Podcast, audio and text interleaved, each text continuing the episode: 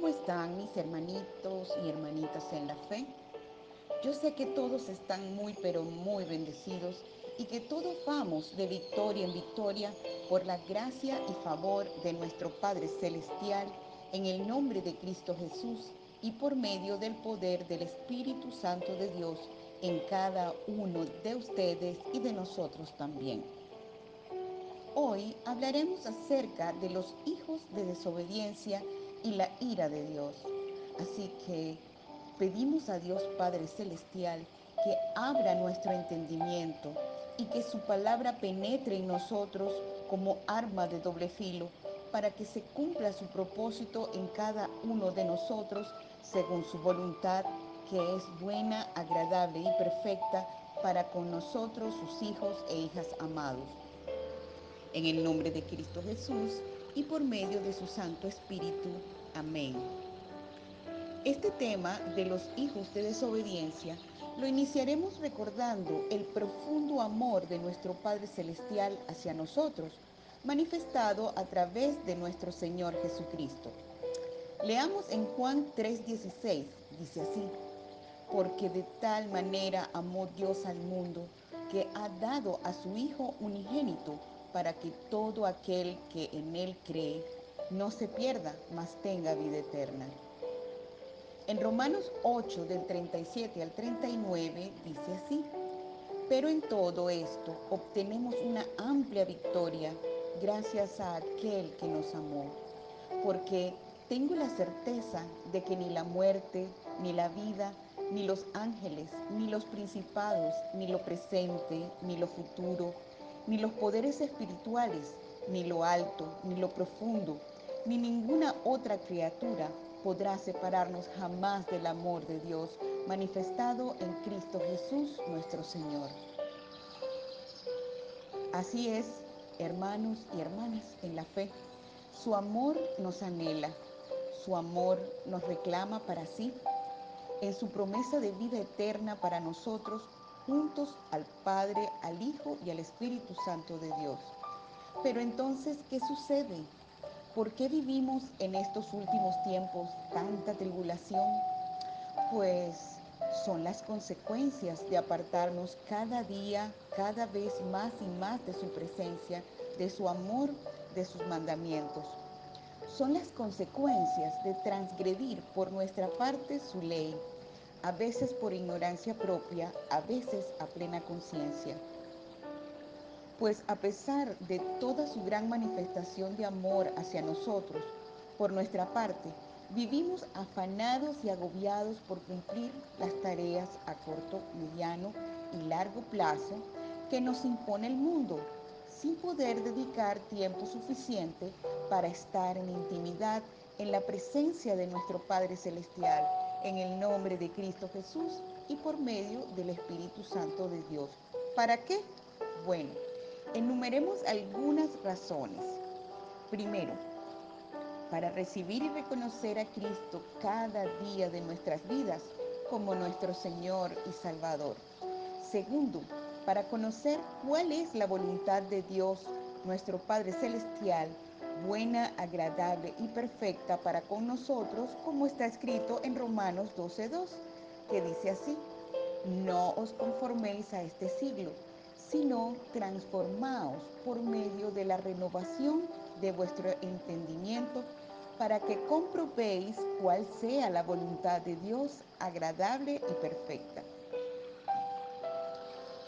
Tercero, para conocer cuál es la guía de nuestro Padre y recibir instrucción que nos permita andar por sus caminos, para que podamos cumplir el propósito que ha establecido para cada uno de nosotros tal como nos indica nuestro Padre en Salmos 32.8, que dice así, el Señor dice, mis ojos están puestos en ti, yo te daré instrucciones, te daré consejos, te enseñaré el camino que debes seguir. Cuarto, para que recibamos la bendición del Padre que prospera y no añade tristeza con ella a nuestras vidas como está escrito en Proverbios 10:22, que dice así, la bendición del Señor es la que enriquece, y Él no añade tristeza con ella. Quinto, para deleitarnos en su amor, como lo dice Salmos 37.4, que dice así, deleítate a sí mismo en Jehová y Él te concederá las peticiones de tu corazón. Sexto, para conocerle cada vez más a través de la lectura de su palabra en el nombre de Cristo Jesús y con el discernimiento del Espíritu Santo de Dios en nosotros. Pues como está escrito en Mateo 24:35, el cielo y la tierra pasarán, pero mis palabras no pasarán. Las anteriores son solo seis de las tantas razones que tenemos para cultivar más y más nuestra diaria intimidad con Dios. Pero ¿qué sucede con nosotros? ¿Cuál es la realidad de vida diaria de muchos de nosotros? Además de nuestro afán de cada día, muchas veces actuamos sin compasión ni misericordia. Nos domina la ira, el enojo, la desesperanza, la tristeza, la impotencia, la frustración. Muchas veces ni siquiera nos sentimos responsables por el dolor o el caos que podemos producir a otros hermanos y hermanas, amigos, hijos, personas con las que nos interrelacionamos en nuestro diario vivir. Por otra parte, algunas veces pensamos que somos menos pecadores que aquellos que han asesinado o que se han entregado a otros vicios como la drogadicción, la prostitución, la perversidad sexual, el robo, la extorsión, el engaño, la manipulación, la idolatría hacia otros dioses, entre muchas otras conductas inapropiadas. Tendemos a decir, yo no soy tan malo o mala como ellos, refiriéndonos a otros hermanos que han cometido tales o cuales atrocidades. Y continúan diciendo, sí, porque nosotros solo hemos hecho ciertos pecadillos que a nuestra propia óptica tienen un nivel bajo de afectación en comparación con lo que hacen los demás. Pero bien, la verdad nos hace libres. Leamos lo que nos dice y nos refiere el sabio Salomón en Proverbios 6 del 16 al 19. Seis cosas aborrece Jehová y aún siete abomina su alma. Los ojos altivos, la lengua mentirosa, las manos derramadoras de sangre inocente, el corazón que maquina pensamientos inicuos, los pies presurosos para correr al mal, el testigo falso que habla mentiras y el que siembra discordia entre hermanos.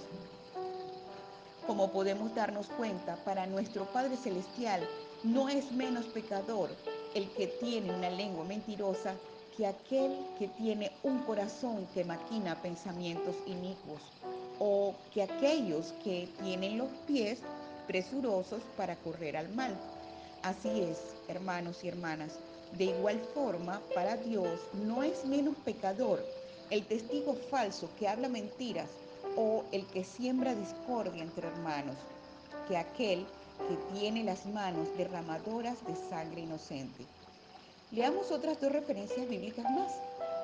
Una es Mateo 5:22 que dice así, pero yo os digo que cualquiera que se enoje contra su hermano será culpable de juicio, y cualquiera que le diga fatuo quedará expuesto al infierno de fuego.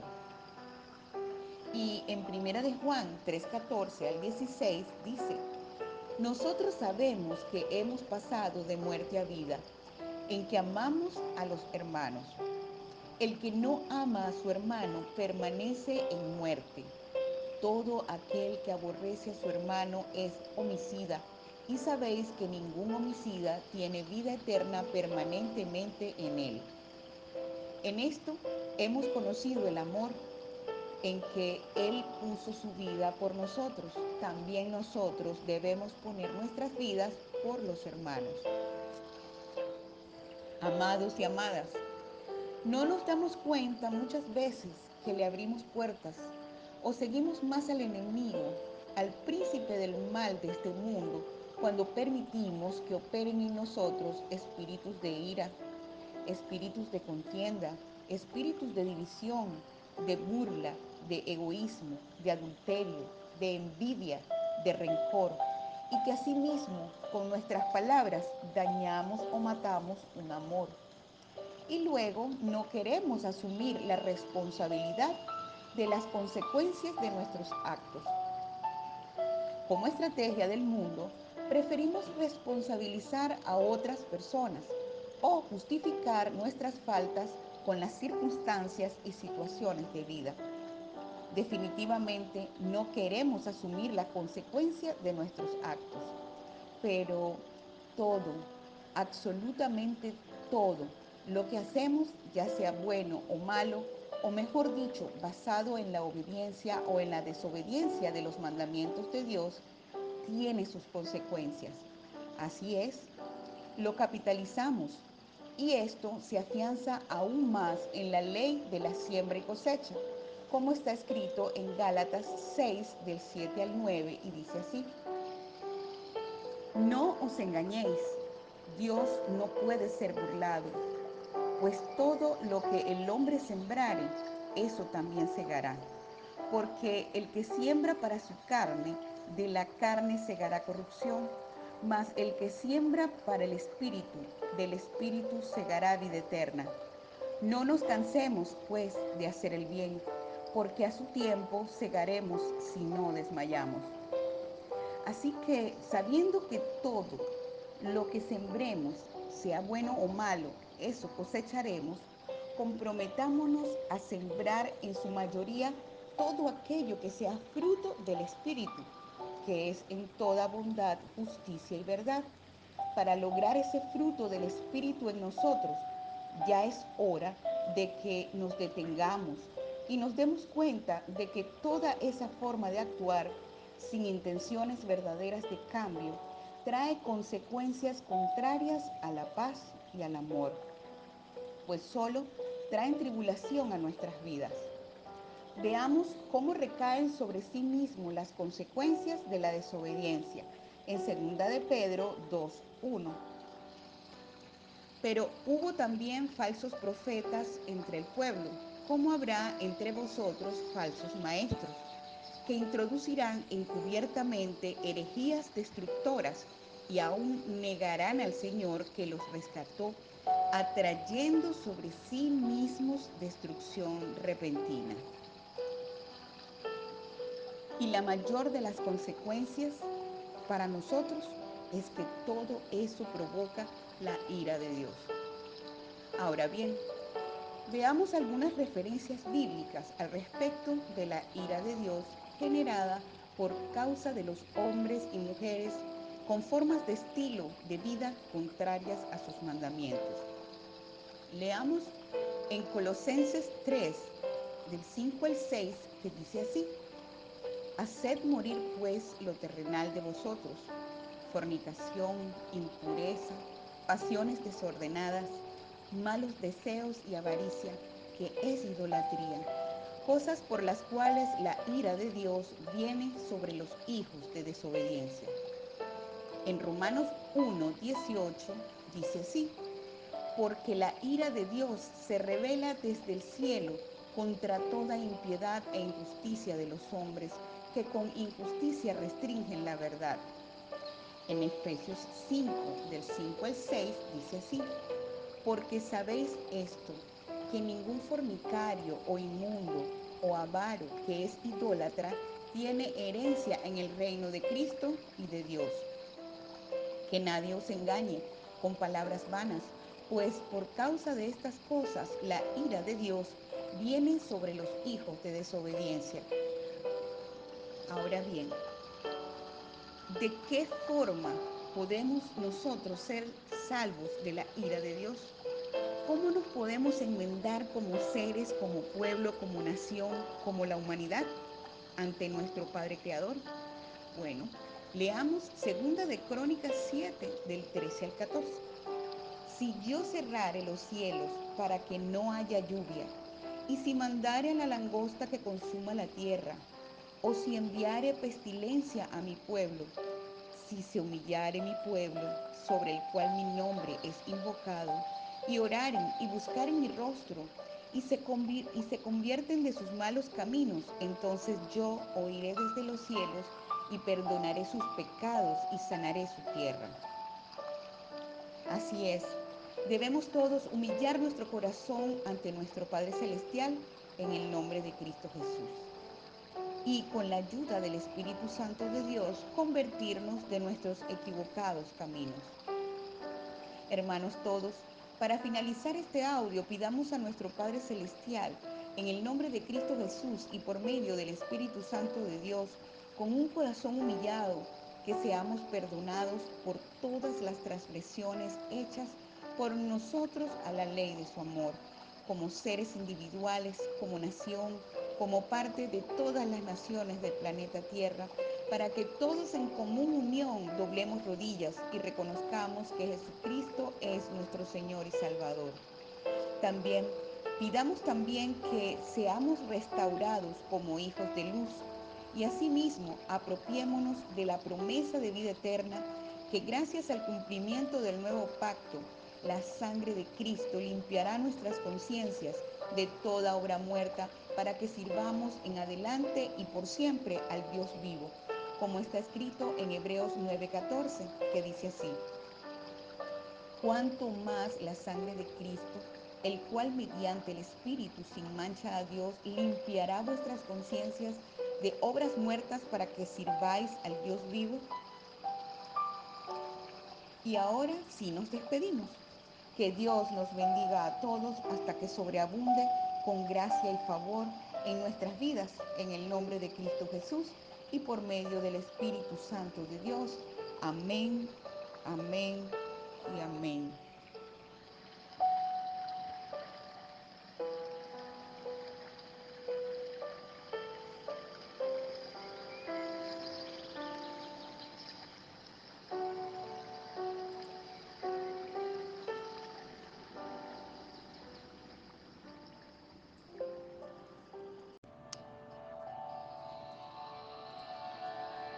Amados y amadas en la fe en Cristo Jesús, el tema que trataremos hoy se llama ¿Cuál es el espíritu que debe tener la dirección y control de nuestras palabras?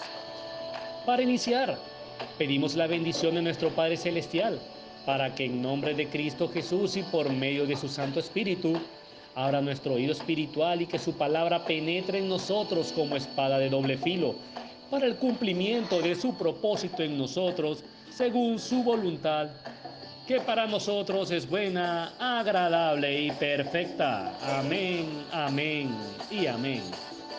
Hermanos y hermanas, sabemos que estamos conformados como espíritu, alma y cuerpo, así que todo está estrechamente entretejido y conectado. Lo que pensamos, lo que hacemos, lo que decimos y obviamente lo que sentimos conoceremos por medio de la palabra de Dios, Padre Celestial, que el control del timón de nuestra lengua al momento de expresarnos hacia nosotros mismos y hacia nuestro entorno debe ser dirigido por el Espíritu Santo de Dios. ¿Para qué? Pues para que nuestras palabras sean poderosas en ese sublime tono de amor de nuestro Señor Jesucristo, evitando a toda costa, por nuestra parte, que el enemigo gane terreno en intentar robar, hurtar, o matar nuestras bendiciones, cuando permitimos que nuestras palabras sean dirigidas por espíritus de ira, de odio, de contienda, entre otros. Veamos qué dice el apóstol Pablo en Efesios 29:32. Evitad toda conversación obscena. Por el contrario, que vuestras palabras contribuyan a la necesaria edificación y sean de bendición para quienes la escuchan no agravéis al Espíritu Santo de Dios, con el cual fuisteis sellados para el día de la redención. Abandonad toda amargura, ira y enojo, gritos y calumnias, y toda forma de malicia. Más bien, sed bondadosos y compasivos unos con otros, y perdonaos mutuamente, así como en Cristo. Y Efesios 4, 26 al 27 dice así, si os enojáis, no pequéis. No dejéis que el sol se ponga estando aún enojados, ni dejéis cabida al diablo. Ahora, amados y amadas en Cristo Jesús, citemos algunos libros y versículos en la Biblia que nos hablan acerca del Espíritu que acciona el timón de nuestra lengua y nos hace hablar por la boca lo que hay en nuestro corazón. Veamos en Job 26, 1 al 4, la referencia de un espíritu que según Job usa la boca para hablar con sabiduría. Y dice así, tú sí que ayudas al débil, tú sí que salvas al que no tiene fuerza. ¿Qué consejos sabes dar al ignorante? ¿Qué gran discernimiento has demostrado? ¿Quién te ayudó a pronunciar tal discurso? ¿Qué espíritu ha hablado por tu boca? En Job 32, del 17 al 18, Eliú intervino y dijo, yo también tengo algo que decir y voy a demostrar mis conocimientos. Palabras no me faltan, el espíritu que hay en mí me obliga a hablar. Así es, amados y amadas, también nosotros somos impulsados a hablar por el espíritu que maneja nuestros pensamientos, nuestras emociones, nuestros sentimientos y nuestras acciones. Pero a plena conciencia debe ser el Espíritu Santo de Dios guiando el timón de nuestra lengua, guiando nuestras palabras a través de un espíritu de sabiduría o un espíritu de consejo o un espíritu de conocimiento dado a nosotros por Abba Padre Jehová nuestro Dios. Así como lo expresó el profeta Isaías 11.2 que dice así, el Espíritu del Señor reposará sobre él, espíritu de sabiduría y de entendimiento, espíritu de consejo y de poder, espíritu de conocimiento y de temor del Señor. Asimismo, tengamos muy presente que Dios nos da su espíritu de amor y poder, como lo dice segunda de Timoteo 1:7. Pues Dios no nos ha dado un espíritu de timidez, sino de poder, de amor y de dominio propio. Ahora bien, pidamos a nuestro Padre Jehová en nombre de Cristo y por medio de su Santo Espíritu, como pidió el rey David en Salmo 143, 10, que dice así, enséñame a hacer tu voluntad, porque tú eres mi Dios, que tu buen espíritu me guíe por terrenos sin obstáculos. Hermanos todos, también existen otros espíritus que son contrarios al Espíritu Santo de Dios, que andan al acecho a la casa de situaciones generadas por nosotros, debido al mal uso de nuestras palabras, permitiendo que por nuestra parte darle el control de nuestro timón, que es la lengua, a espíritus de ira, contienda, discordias y división, en ocasiones a espíritus de angustia, depresión, desaliento, que nos alejan o apartan de la obediencia a Dios.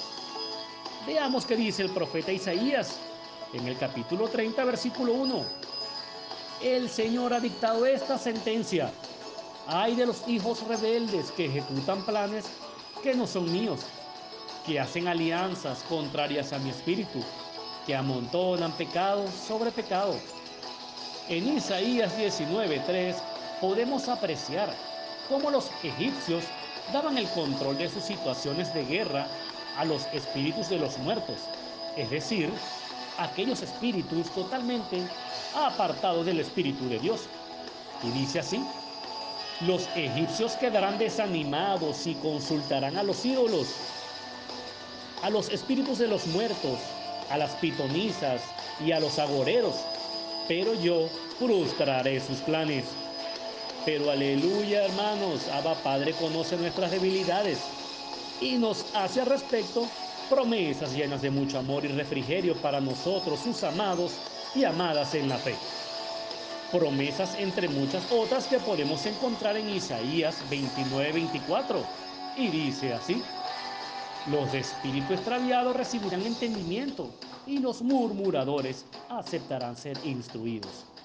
También en Isaías 61.3 nos dice nuestro Padre a través de su amado Hijo Jesucristo, me ha enviado a darles una corona en vez de cenizas, aceite de alegría en vez de luto, trajes de fiesta en vez de espíritu de desaliento. Serán llamados robles de justicia, plantíos del Señor, para mostrar su gloria. Ahora bien, amados, ¿qué quiere decir una persona con espíritu extraviado? Bueno, una persona con espíritu extraviado es aquella que expresa con sus palabras y acciones desde su corazón ira, angustia, contienda, división, rencor, falta de perdón, soberbia, despotismo, venganza, amargura, superioridad o inferioridad hacia sí mismo o hacia otros, desaliento, pesimismo, desmotivación, falta de fe, esperanza y confianza en Dios. Un espíritu extraviado también es aquel que con las palabras que proceden de su corazón expresa idolatría por el poder económico, expresa idolatría por el poder del hombre en el mundo, expresa idolatría por cualquier otra cosa, situación o persona que desplace el primer lugar que debe tener nuestro Dios Padre Celestial en cada uno de nosotros. Ahora, seguramente todos y cada uno de nosotros hemos tenido en algún momento determinado de nuestras vidas un espíritu extraviado. Entonces demos la gloria a Dios Padre, Hijo y Espíritu Santo, que la palabra de Dios escrita en Ezequiel 11:19 nos hace conocer una de sus tantas magníficas promesas que dice así. Yo les daré un corazón íntegro y pondré en ellos un espíritu renovado. Les arrancaré el corazón de piedra que ahora tienen y pondré en ellos un corazón de carne. Y demos gracias a Dios por ese corazón íntegro y ese Espíritu Santo de Dios renovado en nosotros, que nos promete nuestro Padre, y le pediremos que de ahora en adelante por medio de su Santo Espíritu, expresaremos a través de nuestras palabras el amor los unos con los otros, como Jesucristo nos ha amado. ¿Para qué? Con nuestras palabras edifiquemos nuestra relación con los demás en el nombre de Cristo Jesús, en vez de destruirlas. Con nuestras palabras motivemos en el nombre de Cristo y por medio del Espíritu Santo de Dios en vez de desalentar y rescatemos al caído.